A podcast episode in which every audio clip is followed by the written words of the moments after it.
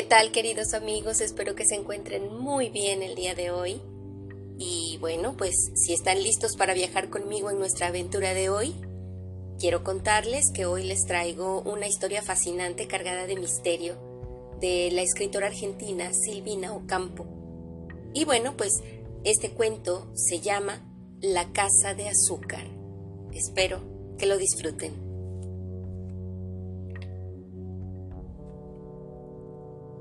Supersticiones no dejaban vivir a Cristina. Una moneda con la efigie borrada, una mancha de tinta, la luna vista a través de dos vidrios, las iniciales de su nombre grabadas por azar sobre el tronco de un cedro la enloquecían de temor.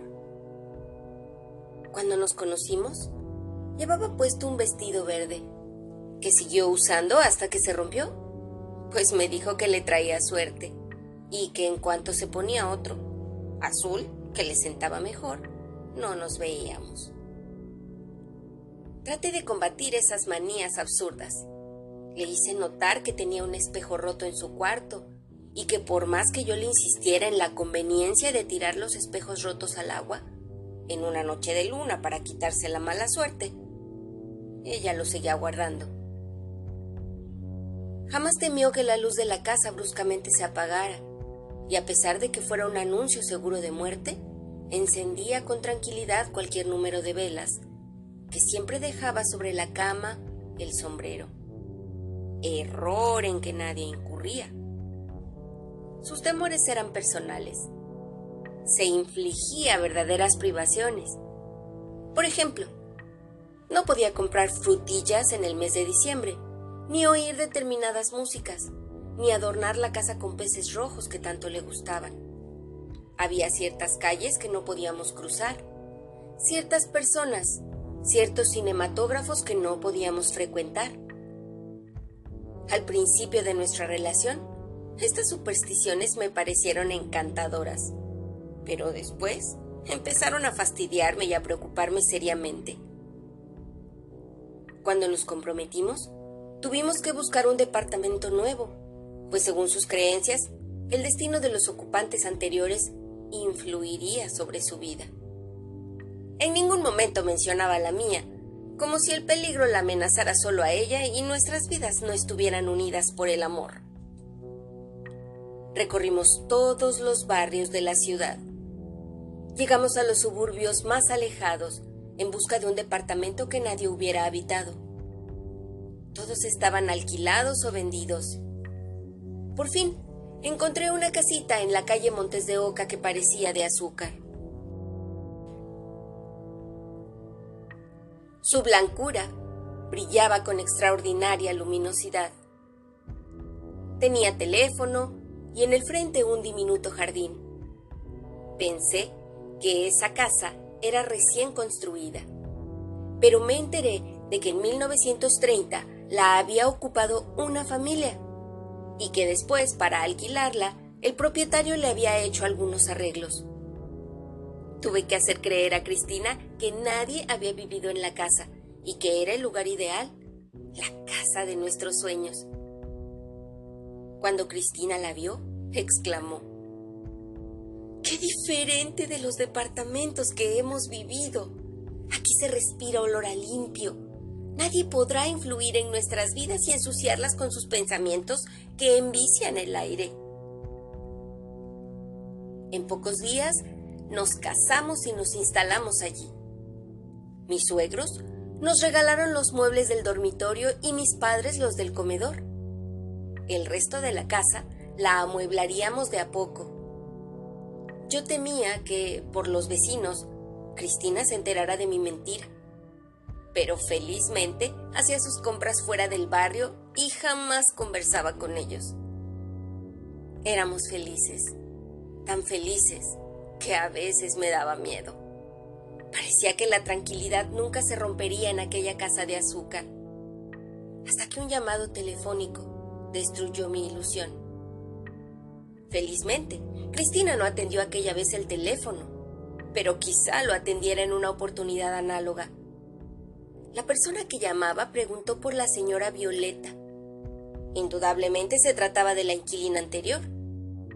Si Cristina se enteraba de que yo la había engañado, nuestra felicidad seguramente concluiría. No me hablaría más, pediría nuestro divorcio. Y en el mejor de los casos, tendríamos que dejar la casa para irnos a vivir tal vez a Villa Urquiza, tal vez a Quilmes, de pensionistas en alguna de las casas donde nos prometieron darnos un lugarcito para construir. ¿Con qué?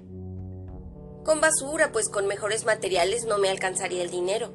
Un cuarto y una cocina. Durante la noche yo tenía cuidado de descolgar el teléfono para que ningún llamado inoportuno nos despertara. Coloqué un buzón en la puerta de la calle. Fui el depositario de la llave el distribuidor de cartas.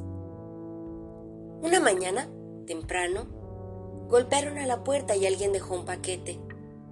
Desde mi cuarto oí que mi mujer protestaba. Luego oí el ruido del papel estrujado. Bajé la escalera y encontré a Cristina con un vestido de terciopelo entre los brazos. Acaban de traerme este vestido, me dijo con entusiasmo. Subió corriendo las escaleras y se puso el vestido, que era muy escotado. ¿Cuándo te lo mandaste a hacer? Hace tiempo. ¿Me queda bien? Lo usaré cuando tengamos que ir al teatro, ¿no te parece? ¿Con qué dinero lo pagaste? Mamá me regaló unos pesos. Me pareció raro, pero no le dije nada para no ofenderla. Nos queríamos con locura. Pero mi inquietud comenzó a molestarme, hasta para abrazar a Cristina por la noche. Advertí que su carácter había cambiado. De alegre se convirtió en triste, de comunicativa en reservada, de tranquila en nerviosa. No tenía apetito ya no preparaba esos ricos postres, un poco pasados a base de crema batidas y de chocolate que me agradaban. Ni adornaba periódicamente la casa con volantes de nylon, en las tapas de la letrina, en las repisas del comedor, en los armarios, en todas partes como era su costumbre. Ya no me esperaba con vainillas a la hora del té, ni tenía ganas de ir al teatro o al cinematógrafo de noche ni siquiera cuando nos mandaban entradas de regalo.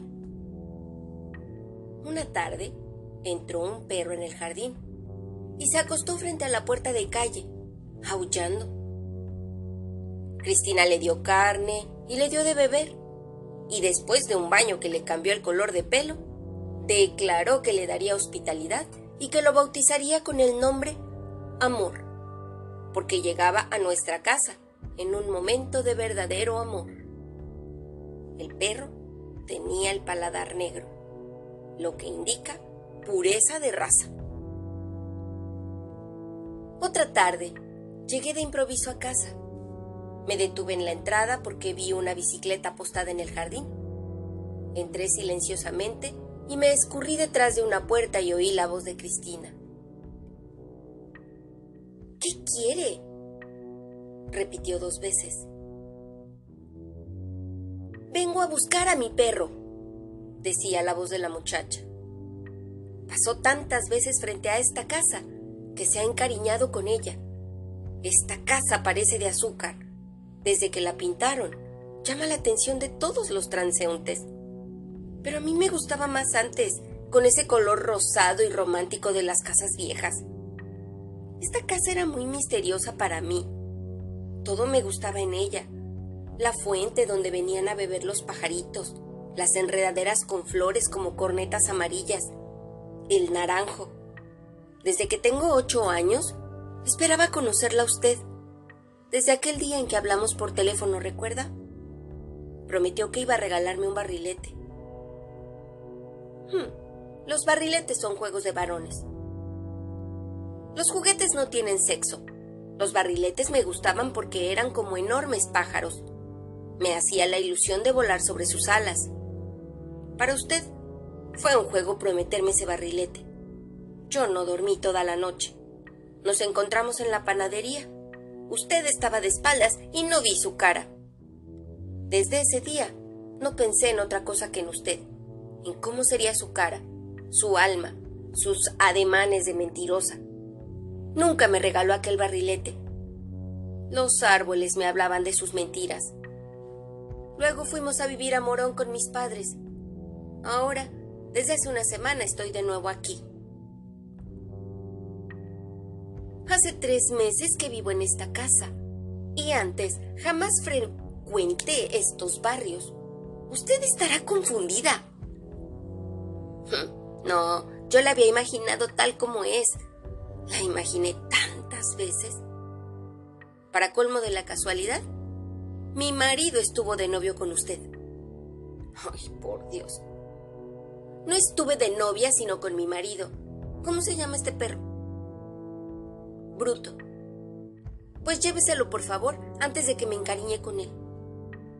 Violeta, escúcheme. Si llevo el perro a mi casa se moriría. No lo puedo cuidar. Pues nosotros vivimos en un departamento muy chico. Mi marido y yo trabajamos y no hay nadie que lo saque a pasear. Para su información, no me llamo Violeta.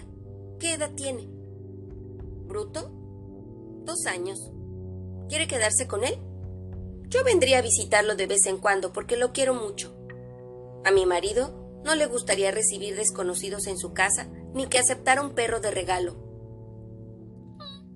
No se lo diga entonces. La esperaré todos los lunes a las 7 de la tarde en la Plaza Colombia. ¿Sabe dónde es? Frente a la iglesia Santa Felicitas. O si no, la esperaré donde usted quiera y a la hora que prefiera. Por ejemplo, en el, puente, en el puente de Constitución o en el Parque Lesama. Me contentaré con ver los ojos de Bruto. ¿Me hará el favor de quedarse con él? Ay, bueno, me quedaré con él. Gracias, Violeta. Que no me llamo Violeta. ¿Cambió de nombre? Para nosotros usted es Violeta. Siempre la misma misteriosa Violeta. Oí el ruido seco de la puerta y el taconeo de Cristina, subiendo la escalera. Tardé un rato en salir de mi escondite y en fingir que acababa de llegar. A pesar de haber comprobado la inocencia del diálogo, no sé por qué, una sorda desconfianza comenzó a devorarme. Me pareció que había presenciado una representación de teatro y que la realidad era otra. No le confesé a Cristina que había sorprendido la visita de esa muchacha. Esperé los acontecimientos, temiendo siempre que Cristina descubriera mi mentira, lamentando que estuviéramos instalados en este barrio. Yo pasaba todas las tardes por la plaza que queda frente a la iglesia de Santa Felicitas para comprobar si Cristina había acudido a la cita. Cristina parecía no advertir mi inquietud. A veces llegué a creer que yo había soñado. Abrazando al perro, un día Cristina me preguntó, ¿Te gustaría que me llamara Violeta? No me gusta el nombre de las flores. Pero violeta es lindo, es un color. Prefiero tu nombre. Un sábado al atardecer, la encontré en el puente de Constitución, asomada sobre el parapeto de fierro. Me acerqué y no se inmutó. ¿Qué haces aquí? Estoy curioseando, me gusta ver las vías desde arriba. Es un lugar muy lúgubre y no me gusta que ande sola. No me parece lúgubre. ¿Y por qué no puedo andar sola? ¿Te gusta el humo negro de las locomotoras? Me gustan los medios de transporte, soñar con viajes, irme sin irme, ir y quedar con alguien y quedarse, partirse. Volvimos a casa, enloquecido de celos ¿Celos de qué? De todo. Durante el trayecto apenas le hablé. Podríamos tal vez comprar alguna casita en San Isidro o en Olivos. Es tan desagradable este barrio. Le dije fingiendo que me era posible adquirir una casa en esos lugares. No creas. Tenemos muy cerca de aquí el Parque Lesama. Es una desolación. Las estatuas están rotas, las fuentes sin agua, los árboles apestados. Hay mendigos, viejos y lisiados que van con bolsas para tirar o recoger basuras. Pues yo no me fijo en esas cosas. Antes no querías sentarte en un banco donde alguien había comido mandarinas o pan. Bueno, he cambiado mucho. Por mucho que hayas cambiado, no puede gustarte un parque como ese. Ya sé que tiene un museo de leones de mármol que cuidan la entrada y que jugabas allí en tu infancia, pero eso no quiere decir nada. No te comprendo, me respondió Cristina, y sentí que me despreciaba con un desprecio que podía conducirla al odio.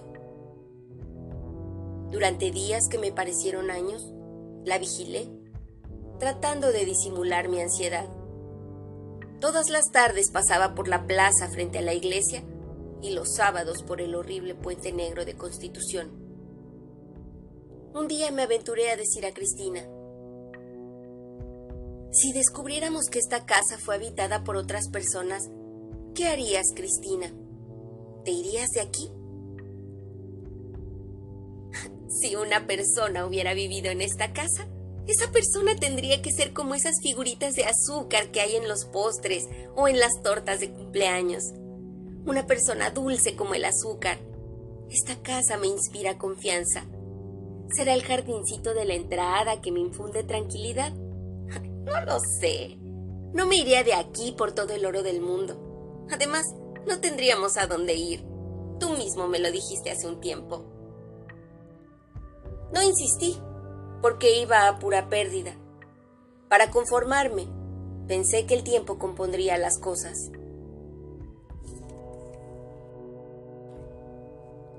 Una mañana sonó el timbre de la puerta de calle. Yo estaba afeitándome y oí la voz de Cristina. Cuando concluí de afeitarme, mi mujer ya estaba hablando con la intrusa. Por la abertura de la puerta las espié. La intrusa tenía una voz tan grave y los pies tan grandes que eché a reír. Si usted vuelve a ver a Daniel, lo pagará muy caro, Violeta. No sé quién es Daniel y no me llamo Violeta, respondió mi mujer. Usted está mintiendo. No miento. No tengo nada que ver con Daniel.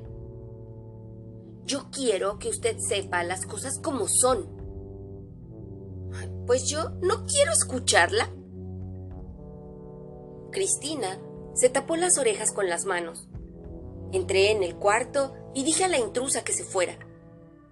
De cerca le miré los pies, las manos y el cuello. Entonces advertí que era un hombre disfrazado de mujer. No me dio tiempo de pensar en lo que debía hacer. Como un relámpago, desapareció dejando la puerta entreabierta tras de sí. No comentamos el episodio con Cristina. Jamás comprenderé por qué. Era como si nuestros labios hubieran sido estados sellados para todo lo que no fuese besos nerviosos, insatisfechos o palabras inútiles. En aquellos días, tan tristes para mí, a Cristina le dio por cantar. Su voz era agradable, pero me exasperaba porque formaba parte de ese mundo secreto que la alejaba de mí. Porque, si nunca había cantado, ahora cantaba noche y día mientras se vestía o se bañaba o cocinaba o cerraba las persianas. Un día en que oí a Cristina exclamar con aire enigmático, Sospecho que estoy heredando la vida de alguien las dichas y las penas, las equivocaciones y los aciertos. Estoy embrujada. Fingí no oír esa frase atormentadora. Sin embargo, no sé por qué empecé a averiguar en el barrio quién era Violeta, dónde estaba, todos los detalles de su vida. A media cuadra de nuestra casa había una tienda donde vendían tarjetas postales papel, cuadernos, lápices, gomas de borrar y juguetes. Para mis averiguaciones, la vendedora de esa tienda me pareció la más indicada. Era charlatana y curiosa, sensible a las lisonjas. Con el pretexto de comprar un cuaderno y lápices, fui una tarde a conversar con ella. Le alavé los ojos, las manos, el pelo. No me atreví a pronunciar la palabra Violeta. Le expliqué que éramos vecinos. Le pregunté finalmente quién había vivido en nuestra casa. Tímidamente le dije, ¿no vivía una tal Violeta? Me contestó cosas muy vagas que me inquietaron más. Al día siguiente traté de averiguar en el almacén algunos otros detalles.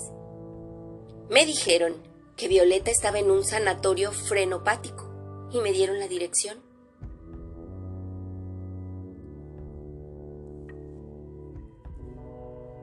Canto con una voz que no es mía, me dijo Cristina, renovando su aire misterioso. Antes me hubiera afligido, pero ahora me deleita, soy otra persona. Tal vez más feliz que yo. Fingí no haberla oído. Yo estaba leyendo el diario. De tanto averiguar detalles de la vida de Violeta, confieso que desatendía a Cristina. Fui al sanatorio frenopático, que quedaba en Flores. Ahí pregunté por Violeta y me dieron la dirección de Arsenia López, su profesora de canto. Tuve que tomar el tren en retiro para que me llevara a Olivos. Durante el trayecto una tierrita me entró en un ojo, de modo que en el momento de llegar a casa de Arsenia López se me caían las lágrimas como si estuviese llorando. Desde la puerta de calle oí voces de mujeres que hacían gárgaras con las escalas acompañadas de un piano que parecía más bien un organillo. Alta, delgada y aterradora, apareció en el fondo de un corredor Arsenia López, con un lápiz en la mano. Le dije tímidamente que venía a buscar noticias de Violeta. Hmm. Usted es el marido. No, soy un pariente, le respondí secándome los ojos con un pañuelo. Usted será uno de sus innumerables admiradores me dijo entornando los ojos y tomándome la mano. Vendrá para saber lo que todos quieren saber. ¿Cómo fueron los últimos días de Violeta? Siéntese. No hay que imaginar que una persona muerta forzosamente haya sido fiel, pura y buena. ¿Quiere consolarme? le dije. Ella, oprimiendo mi mano con su mano húmeda, contestó Sí, quiero consolarlo. Violeta era no solo mi discípula, sino mi amiga íntima. Si se disgustó conmigo, fue tal vez porque me hizo demasiadas confidencias y porque ya no podía engañarme. Los últimos días que la vi, se lamentó amargamente de su suerte. Murió de envidia repetía sin cesar. Alguien me ha robado la vida, pero lo pagará muy caro. No tendré mi vestido de terciopelo, ella lo tendrá. Bruto será de ella. Los hombres no se disfrazarán de mujer para entrar en mi casa, sino en la de ella. Perderé la voz que transmitiré a esa otra garganta indigna. No nos abrazaremos con Daniel en el puente de Constitución, ilusionados con un amor imposible, inclinados como antaño, sobre la baranda de hierro, viendo los trenes alejarse. Arsenia López me miró en los ojos y me dijo No se aflija, encontrará muchas mujeres más leales. Ya sabemos que era hermosa, pero, ¿acaso la hermosura es lo único que hay en el mundo? Mudo, horrorizado, me alejé de aquella casa, sin revelar mi nombre a Arsenia López, que, al despedirse de mí, intentó abrazarme para demostrar su simpatía.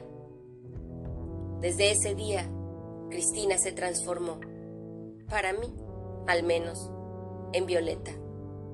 Traté de seguirla a todas horas para descubrirla en los brazos de sus amantes. Me alejé tanto de ella que la vi como a una extraña. Una noche de invierno huyó. La busqué hasta el alba. Ya no sé quién fue víctima de quién en esa casa de azúcar que ahora está deshabitada. Y este es el fin de la historia. Si te gustó, compártelo en todas tus redes sociales. Suscríbete, dale like y activa las notificaciones para que no te pierdas ninguna historia. Y bueno, pues nos escuchamos en el siguiente episodio para descubrir otros mundos sin movernos de aquí. Adiós.